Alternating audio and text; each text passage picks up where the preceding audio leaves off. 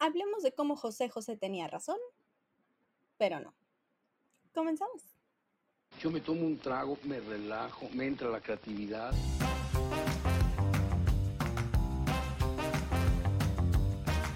Esto es cada día más tonta. Yo soy Bren Molina y hoy vamos a platicar de cómo todos sabemos querer, pero poco sabemos amar. Y hasta ahí tenía razón José José, porque después la canción se pone muy oscura y tóxica y es justamente todo lo contrario de lo que queremos hablar en el capítulo de hoy. Pero antes, por favor, suscríbete si no te has suscrito, dale like, compártelo, ponle muchas estrellitas y pues nada, como siempre, muchas gracias por seguir aquí. Si no eres nuevo en el canal, si eres nuevo, bienvenido. Y ahora sí, regresamos al tema. Lo único bueno que tiene esta canción de José José, y el único, lo único que debemos seguir de José José, porque no le creas a ninguna de sus canciones y, y no sigas ninguna de sus prácticas. Yo necesito un trago para decidirme.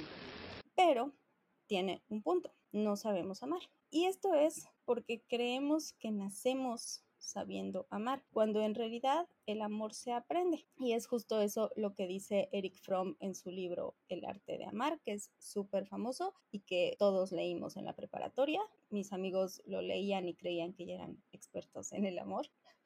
Yo creo que todos pasamos por esa etapa, pero el punto es que este libro lo que dice es justamente eso. El amor es un arte, por lo tanto lo tienes que practicar, lo tienes que construir, lo tienes que trabajar, lo tienes que ir moldeando poco a poco hasta perfeccionarlo, pensando siempre en tu libertad y en la libertad de la otra persona. Sin embargo, aprendemos creo que todo lo contrario. Tenemos un concepto bastante bizarro del amor y tiene que ver con dos cosas. La primera es lo que vemos en casa y la segunda es lo que consumimos en los medios de comunicación, cine, música, televisión, libros, etcétera, etcétera. El primero es bastante subjetivo y bastante personal, entonces no me voy a clavar mucho en eso. Happy family, happy family. Pero el segundo el segundo está muy divertido. Entonces nos vamos a ir por ese lado. ¿De dónde viene el concepto del amor que está principalmente en los medios de comunicación? Viene de los cuentos de hadas. Y estos cuentos de hadas surgieron por ahí del 1500 en Europa, cuando todo era miseria, enfermedad y cuando la expectativa de vida era de apenas 16 años el sueño de vida de cualquier adulto con deudas hoy, pero pues en esa época 16 años era todo lo que podías aspirar. Entonces imagínate, te casabas y a los 3 años te morías por eso decían que después del matrimonio todo era felicidad, porque solo eran tres años, no eran 70. No, fuera de broma. Para escapar de esta vida, pues se inventaron estos cuentos en los que generalmente era la plebeya que lograba enamorar al príncipe azul, al, al dueño del palacio, y entonces se acababa su vida miserable, se iba a vivir a este castillo increíble. I'm a princess. Y eran felices para siempre.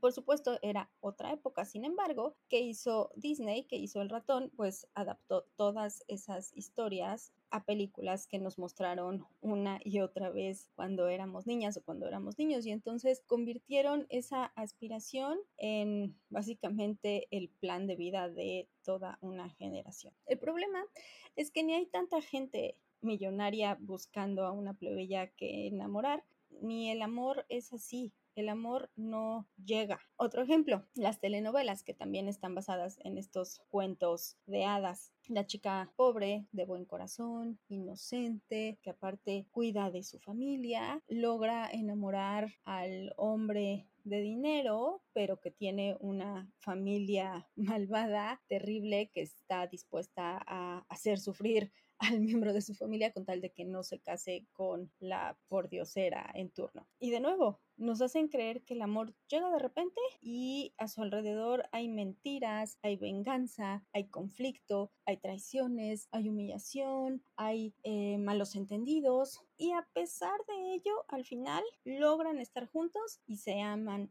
para siempre. Y no, dice Eric Fromm, el amor no es pasivo, el amor es activo, el amor se trabaja, pero eso da mucha flojera. It's too much work. Y ese es uno de los problemas que generalmente vamos cargando cuando decidimos formar una pareja. Yo creo, evidentemente no soy experta y creo que ya te he dejado claro que no soy experta en absolutamente nada de lo que hablo en este podcast, pero yo creo que esa es una de las razones por la que las tasas de divorcio son tan altas. Nada más aquí en México de cada 100 matrimonios, 33 terminaron en divorcio en el 2021. Y creo que tiene que ver con que nadie nos dijo que una relación se trabaja. Todos creemos que el amor lo puede todo y que el amor es invencible y que el amor nos va a ayudar a vencer cualquier tipo de dificultad que haya en una relación. Y lo cierto es que no. Creo que es un poco todo lo contrario. Si amas a alguien, entonces vas a trabajar otros aspectos alrededor tuyo y alrededor de, de tus costumbres y de tu de tus, no sé, traumas infantiles, tu psicología, tu, tu forma de ser, para que puedan construir algo juntos. Pero eso, pues nadie nos lo dijo y probablemente es que tampoco lo vimos en casa porque tampoco a nuestros papás les enseñaron a amar. También fue como esta cadenita de lo que vieron en su casa. Y digo, yo no conocía a mis abuelos de ninguno de los dos lados, tuve abuelas nada más, pero o sea, en esa generación, pues los hombres eran todavía más fríos y las mujeres se quedaban en casa a cuidar a los niños y el hombre salía a traer el dinero y la comida. Entonces, no creo que hubiese como mucho romance o mucho tiempo para una construcción en pareja después de tener 15 hijos. para eso sí tuvieron tiempo para tener hijos. Pero bueno, entonces, el amor es activo y hay que cuidarlo, hay que responsabilizarse y hay que respetar lo que te decía, ¿no? Hay que respetar la libertad de la otra persona e irse construyendo como individuos. Pero, pues eso no pasa. vemos también muchas parejas que son súper codependientes. O estas típicas parejas de, ay, es que nosotros nos la pasamos peleando todo el tiempo, pero así somos, así es nuestra relación. No debería de ser así, pero bueno, cada quien. El punto es que pues haciendo este análisis yo dije, ok, sí, las generaciones anteriores no estaban tan chidas y mi generación tampoco lo entendió muy bien. Estoy hablando en términos generales, por supuesto que hay parejas que funcionan maravillosamente, ¿no? Pero términos generales siempre, no diga nada. Y me pregunté, ok, entonces, ¿qué está haciendo la nueva generación? Que tiene esta onda de que prácticamente opina que todo lo que hicimos antes estaba mal, entonces están tratando de arreglarlo. Y bueno, en primer lugar, a mí me sorprende que ya prácticamente todo el, dating es a través de aplicaciones. La verdad es que mi miedo de, de quedarme soltera de nuevo no es el estar sola, es, es tener que aprender a usar esas cosas. O sea, definitivamente si por alguna razón termino mi relación, voy a ser la señora loca de los gatos, porque qué hueva ligar por aplicación. Nada más por eso, gatos, 20, no me importa. Así que mejor trabajo en mi relación todos los días. ¿eh? Para no ser la señora loca de los gatos. Las aplicaciones son un desmadre. Pero lo que me llamó más la atención fueron estos términos que me encontré en TikTok, que son maravillosos, porque me di cuenta que puedo entrar a TikTok sin abrir cuenta. Entonces fui la más feliz para hacer esta investigación. Hombres y mujeres de alto valor.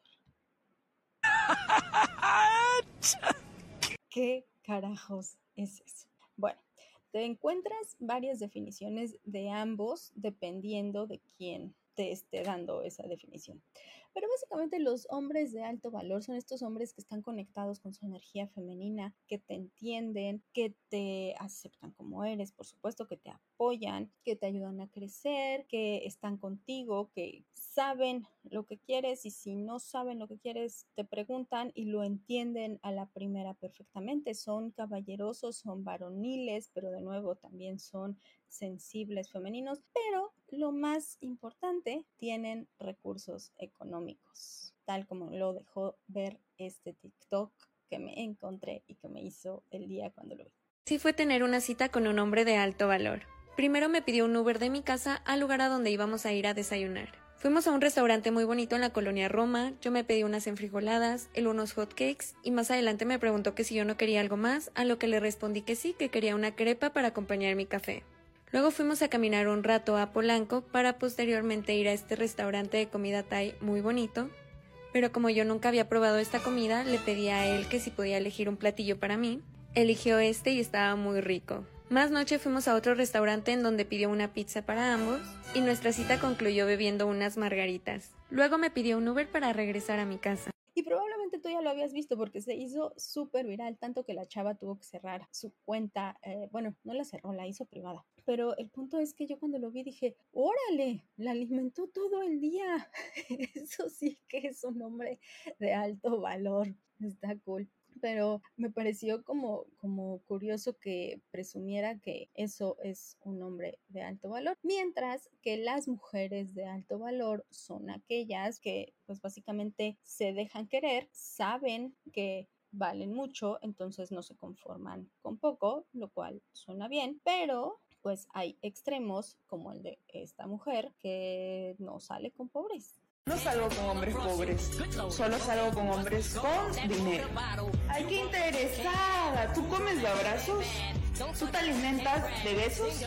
¿Saben por qué la gente con dinero siempre sigue teniendo dinero y solo se quieren relacionar con personas con dinero? Porque no tienen la mente mediocre, porque no se conforman con la pobreza, porque no romantizan lo mínimo. Eso no significa que yo sea poco humilde o sea mala persona. Significa que yo sé lo que quiero y lo que voy a lograr. Salgan y consigan lo que quieran y no se conformen con lo que les toca.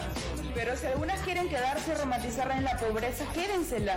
Y sí, sí es un poco interesada. Afortunadamente, también hay allá afuera hombres y mujeres que están tratando de darle un nuevo significado, darle otro significado a estos dos términos. Un hombre de alto valor no necesariamente tiene que tener recursos económicos, simplemente tiene que trabajar en sí mismo, respetarte a ti como mujer, como pareja o como interés romántico, vamos a ponerle, y pues tiene que ser una persona que esté dispuesta a trabajar en sí misma para ser mejor, pero no por otra persona, sino por sí mismo. Y una mujer de alto valor, pues es una mujer con amor propio que se construye a sí misma. O sea, básicamente personas sanas emocionalmente. Pero creo que está más divertido lo otro.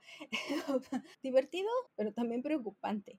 En primer lugar, me parece que nos hace quedar a las mujeres como seres interesados, que lo único que buscamos es un hombre que nos mantenga a nosotras y a nuestra familia si es necesario, que, que, nos brinde absolutamente todo a cambio de nuestro bello rostro, de nuestra presencia, de nuestra sensualidad.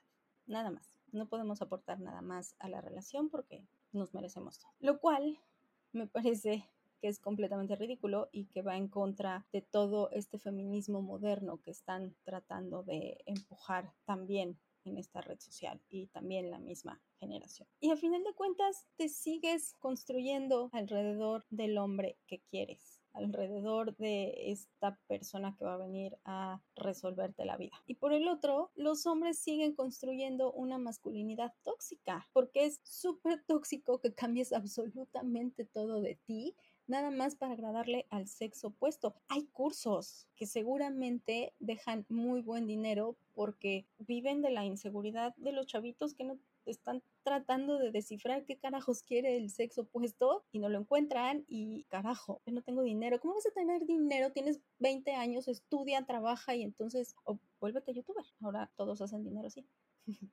yo no, todavía. Entonces está, está del carajo. Aquí hay un punto que quiero aclarar. Estoy hablando de parejas heterosexuales porque no encontré nada así entre parejas gays, entre parejas del mismo sexo. Lo que me generó muchas preguntas, entre ellas, ¿tienen relaciones más sanas? ¿Se llevan mejor entre ellos porque se entienden mejor? O, o, o, simplemente no lo exhiben en sus redes sociales. No sé, me da mucha curiosidad saberlo, de verdad, porque hoy en día la relación hombre-mujer está construida en esta esta sed de venganza por parte de las mujeres que están en TikTok hacia los hombres y, entonces es, ah, me sometiste durante años, ahora quiero que me lo des todo. Y de nuevo, estoy hablando de generalidades. Allá afuera hay mujeres increíbles, igual que hay muchos hombres que sí son una porquería.